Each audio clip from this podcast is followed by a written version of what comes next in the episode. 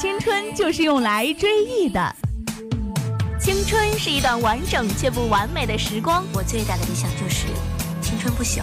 我也是。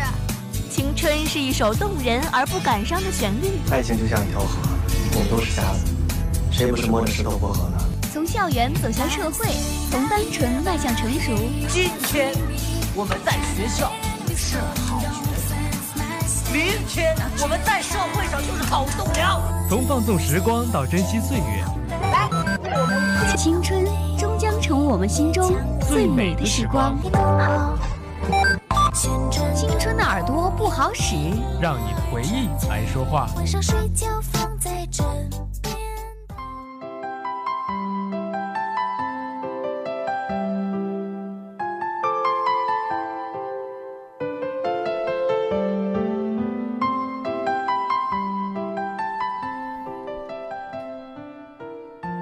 来到每周二青春同路人给大家带来的《青春的耳朵不好使》这档温暖可爱的小节目。那么大家呢都可以把自己最难忘的回忆和故事告诉我们，不管是师生情、友情、亲情还是爱情，我们愿意用我们的声音跟大家一起来温故那些不变的温暖。青春的耳朵不好使，让你的回忆来说话，让我们一起来听听吧。让我们一起来听听吧。啊，大家好，我是刘江。大家好，我是新兰。啊，那个新兰，我怎么感觉你今天这个黑眼圈有点重，有没有？哎，你怎么一上来这句话说的我特别不爱听？尴尬是吗？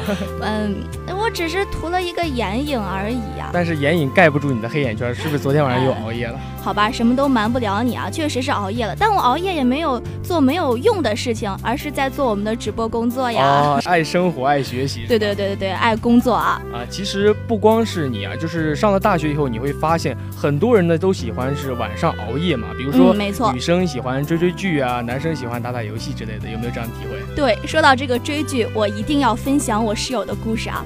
我室友是一个胆子特别特别小的女生。但是呢，他又特别喜欢看那个恐怖片，然后他每次看完恐怖片，他都不敢上厕所，然后他就祸害我。每次我刚睡着，然后他过来拍拍我说：“新兰，能陪我上个厕所吗？” 好可怜。对我看他一脸委屈，我说。好，走吧，然后就去了。然后我现在搞得我都形成了习惯，他晚上只要一拍我，我就睁眼跟他说走吧，上厕所是吧？对，真的是这样子的啊。其实很多人呢喜欢晚上不睡觉去追一些剧啊。其实不光女生啊，在男生宿舍里传来的基本上都是键盘对噼里啪啦那种呃打游戏的声音啊。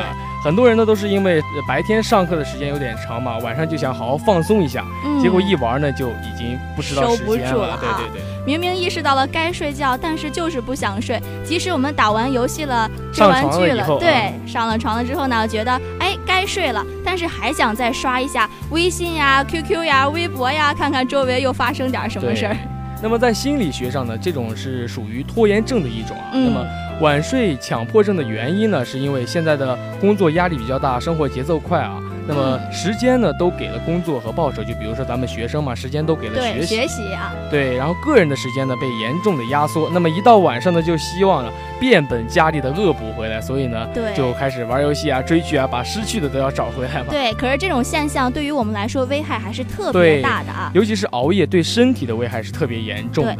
首先第一点呢，就是熬夜容易造成耳聋耳鸣啊，睡眠不足呢，容易造成内耳供血不足，伤害听力。